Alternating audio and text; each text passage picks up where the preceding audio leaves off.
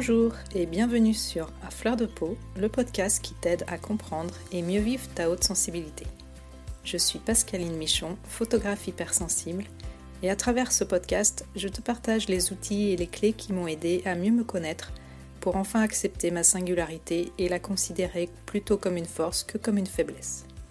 Ce podcast est une source d'inspiration qui t'offre un nouvel éclairage sur ta façon de fonctionner afin que tu apprivoises ta haute sensibilité pour vivre une vie plus apaisée et épanouissante. Alors je t'invite à t'installer bien confortablement, on est entre nous et je te souhaite une très bonne écoute. Bonjour, aujourd'hui j'enregistre le dixième épisode du podcast À fleur de peau et vraiment je suis ravie d'en être arrivée ici déjà et je te dis un grand merci à toi qui m'écoutes et à tous ceux qui euh, me font des retours euh, très encourageants. Vraiment merci pour tous vos retours, ça me fait vraiment chaud au cœur. Ça me donne vraiment beaucoup d'énergie pour continuer dans cette voie. Alors aujourd'hui, pour ce nouvel épisode, on va évoquer la problématique de l'estime de soi et de la confiance en soi chez les personnes hautement sensibles. Dans un premier temps, j'aimerais revenir sur la définition de l'estime de soi et de la confiance en soi, car bien souvent, la frontière étant mince entre les deux, on a tendance à les confondre. Donc l'estime de soi désigne la façon dont un individu évalue globalement sa valeur personnelle. Elle implique donc une certaine perception de soi, une connaissance de soi qui permet de s'évaluer le plus justement possible en prenant en considération ses qualités et ses faiblesses. Avoir une bonne estime de soi, c'est donc être capable de s'accepter tel que l'on est, en sachant reconnaître ses compétences, ses forces, mais aussi ses propres limites et ses imperfections.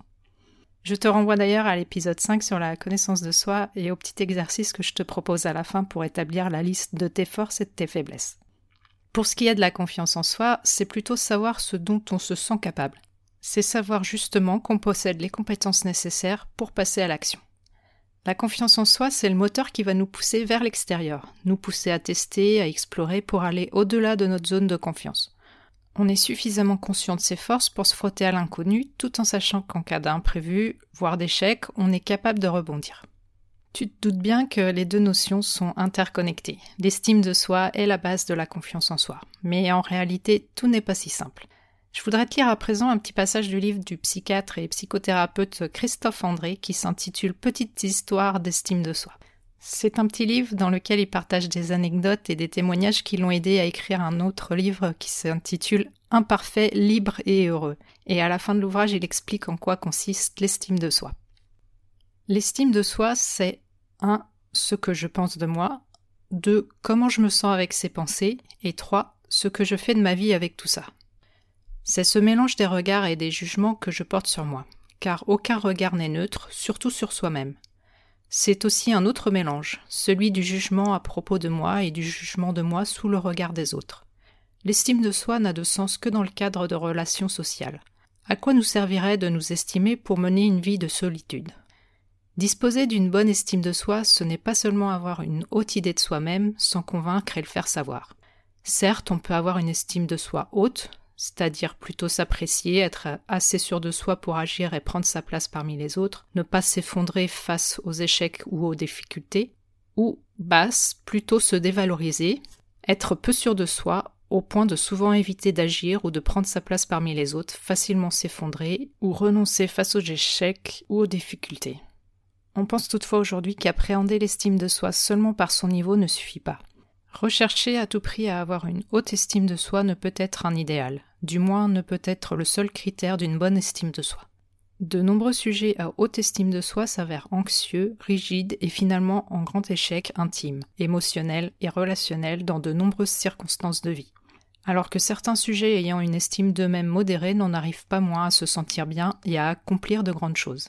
Il est possible de mentir et de se mentir en matière de niveau d'estime de soi. L'estime de soi n'est pas qu'un problème quantitatif mais aussi qualitatif. Inutile de chercher toujours plus d'estime en soi et dans le regard des autres. Il y a aussi d'autres quêtes, être plus serein et paisible par exemple, ou plus stable face à l'adversité. Donc voilà l'extrait que j'avais envie de te lire pour que tu te fasses un petit peu une opinion. Et comme je te le disais, tout n'est pas si simple.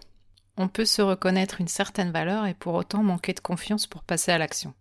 Et on peut aussi faire preuve d'une certaine confiance dans la vie, réaliser des tas de choses et malgré tout avoir une piètre opinion de soi, donc une estime de soi fragile. Alors, comment se construit l'estime de soi? Elle se construit tout d'abord par rapport à notre relation avec nos parents et l'éducation qu'on reçoit dans l'enfance. Si nos parents sont plutôt encourageants, nous donnent de la sécurité affective, nous soutiennent autant dans nos réussites que dans nos échecs, alors notre estime sera plutôt saine et solide. Au contraire, si on a une éducation peu sécurisante, une carence affective, des brimades ou des critiques constantes, notre estime sera faible et fragile. L'estime de soi se construit aussi à travers notre vécu, nos expériences, les événements marquants de notre vie, que ce soit à l'école, dans nos diverses activités et nos relations avec les autres. Alors pourquoi j'évoque tout ça? C'est parce qu'en tant que personne hautement sensible, on peut être plus souvent confronté à un problème d'estime de soi fragile et de manque de confiance en soi. Alors je ne dis pas attention que tous les hypersensibles sont concernés et euh, on va éviter encore une fois de s'enfermer dans des cases et de se coller des étiquettes. Mais cette problématique est liée bien sûr à notre fonctionnement particulier. En tant que personne hautement sensible, euh, on est beaucoup dans le mental, comme je te l'ai déjà dit, et donc on se pose énormément de questions, on doute beaucoup, on remet beaucoup les choses en question, on ressent souvent un sentiment de décalage par rapport aux autres, un sentiment d'être euh, différent. Et c'est ce qui peut nous amener justement à construire une estime de soi fragile et manquer par la suite de confiance en soi. On a souvent peur de se confronter à des situations nouvelles du fait de notre faible tolérance aux stimuli. On a un énorme besoin d'amour et de signes d'affection et de reconnaissance. Et si notre environnement durant l'enfance est peu propice à l'épanouissement de notre sensibilité, ou si on méconnaît les caractéristiques de la haute sensibilité et qu'on pense qu'on a juste un problème de gestion de nos émotions ou de fragilité, eh bien on peut subir des situations qui vont nous mettre dans l'inconfort, dans la souffrance. Et ça aura pour conséquence d'entamer un peu plus l'estime qu'on se porte et de nous faire perdre totalement confiance en nous. Je t'en ai parlé dans plusieurs épisodes, mais surtout dans l'épisode consacré aux enfants hypersensibles qui est l'épisode 4. Et si tu l'as pas écouté, ou même si tu n'as pas d'enfant, que tu t'es pas senti concerné par la question, eh bien tu peux toujours aller l'écouter parce que ça peut t'apporter un éclairage par rapport à ta propre enfance par exemple. Une autre raison qui fait qu'on peut euh, avoir un problème d'estime de soi et de confiance en soi, c'est que dans la société dans laquelle on vit, on encourage les valeurs de compétition, de forte confiance en soi, de réussite sociale. Et si ça fait pas partie de notre personnalité et de notre façon de fonctionner, eh bien tu t'imagines bien que ça engendre le sentiment de ne pas avoir sa place dans ce monde et de ne pas être à la hauteur. La bonne nouvelle, c'est qu'on peut reconstruire une estime de soi un peu trop fragile pour reprendre peu à peu confiance en ses capacités. L'estime de soi n'est pas quelque chose de figé et elle peut se développer et évoluer au cours de notre vie. Donc c'est plutôt rassurant, non? Encore une fois, ça passe par l'acceptation de notre singularité, la reconnaissance de toutes les facettes de notre haute sensibilité. C'est vrai que j'insiste régulièrement sur son point, mais c'est vraiment essentiel. C'est vrai que c'est parfois difficile à vivre, il y a des hauts et des bas, mais comme je te l'ai déjà dit dans l'épisode 8 sur les super pouvoirs des hypersensibles, ça présente quand même des sacrés bons côtés.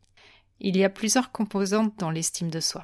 Elle s'articule aussi autour de l'image de soi, l'amour de soi, de l'affirmation de soi dans la relation aux autres. Donc tu vois qu'en fait, il n'y a pas seulement une estime de soi, mais plusieurs piliers qu'il faut travailler en fait pour pouvoir avoir une estime de soi globale beaucoup plus haute. L'estime de soi se consolide aussi dans l'action, et c'est peut-être là que ça va te poser problème si tu es tout comme moi introverti. Pourtant, c'est la meilleure manière de gagner confiance en soi et de se sentir fier de ce qu'on a accompli. Et pas besoin pour ça de réaliser de grandes choses. Ça peut être juste réussir à adresser la parole à quelqu'un qu'on rencontre pour la première fois, donner son opinion lors d'une discussion, ou prendre le train tout seul pour aller dans une grande ville. Ouais, je te dis ça parce que moi, personnellement, ça me tétanise. Ça peut consister aussi à apprendre à dire non. Bref, tu vois un peu le principe. Et toutes ces petites actions mises bout à bout vont te rendre de plus en plus fier et tu vas avoir de plus en plus confiance en tes capacités. C'est vrai que ça peut paraître évident à certaines personnes, mais si tu es hypersensible et en plus introverti, certaines situations peuvent te paraître totalement insurmontables. Et tu n'as pas à avoir honte de ça. Pour toi, un tout petit pas peut déjà représenter en fait un pas de géant. Et tu peux perdre totalement tes moyens, même si pour les autres c'est complètement insignifiant. Donc réussir à développer son estime de soi et gagner en confiance, ça passe par le fait de mieux se connaître, donc entre autres connaître tes besoins et savoir ce qui est important pour toi. Ça passe aussi par le fait de s'accepter tel que l'on est, en sachant que oui, on est faillible et imparfait, mais la bonne nouvelle, c'est qu'on a toujours la possibilité d'évoluer. C'est aussi se donner de l'amour et prendre soin de soi et arrêter d'attendre une validation extérieure. Et ça tombe bien parce que c'était le sujet de l'épisode de la semaine dernière, comment réussir à se ressourcer quand on est hypersensible. Et si tu as un problème d'estime de toi et que tu manques vraiment de confiance en toi, eh bien, il ne faut pas hésiter à demander de l'aide et te faire accompagner, par exemple, sur cette problématique par un professionnel dans le domaine qui convient le mieux. Ça peut être soit un psychologue, un coach, un sophrologue, un hypnothérapeute. Je crois qu'aujourd'hui, on a vraiment l'embarras du choix au niveau accompagnement. L'important, c'est de se sentir à l'aise avec la méthode et surtout avec la personne. Voilà, je vais m'arrêter là pour aujourd'hui. J'espère que tout ça t'aura aidé à y voir un peu plus clair. Si tu as envie d'en discuter ou de me laisser un témoignage, par exemple, me poser des questions, eh bien tu peux le faire sur le compte Instagram de A Fleur de Peau Podcast, c'est le moyen le plus simple. Voilà, je te dis à très vite. Voilà, je te remercie pour ton écoute. J'espère que cet épisode t'aura été utile. Si tu l'as apprécié, je te serais vraiment reconnaissante de me laisser un avis et surtout un maximum d'étoiles sur Apple Podcast pour m'aider à le faire connaître. N'hésite pas non plus à le partager si tu penses que ça peut être utile à d'autres personnes. Tu peux retrouver tous les épisodes sur mon site internet à l'adresse suivante www.pascalineMichonphotographe.com dans la rubrique podcast. Le podcast est aussi bien sûr disponible sur toutes les plateformes d'écoute principales. Si tu as envie d'échanger avec moi à propos de l'épisode, j'en serais vraiment ravie. Pour ça, tu peux me contacter sur Instagram, là où je suis la plus présente. Le compte, c'est tout simplement à fleur de peau podcast avec des tirés vers le bas entre chaque mot. En attendant, je te donne rendez-vous la semaine prochaine pour un nouvel épisode. À bientôt!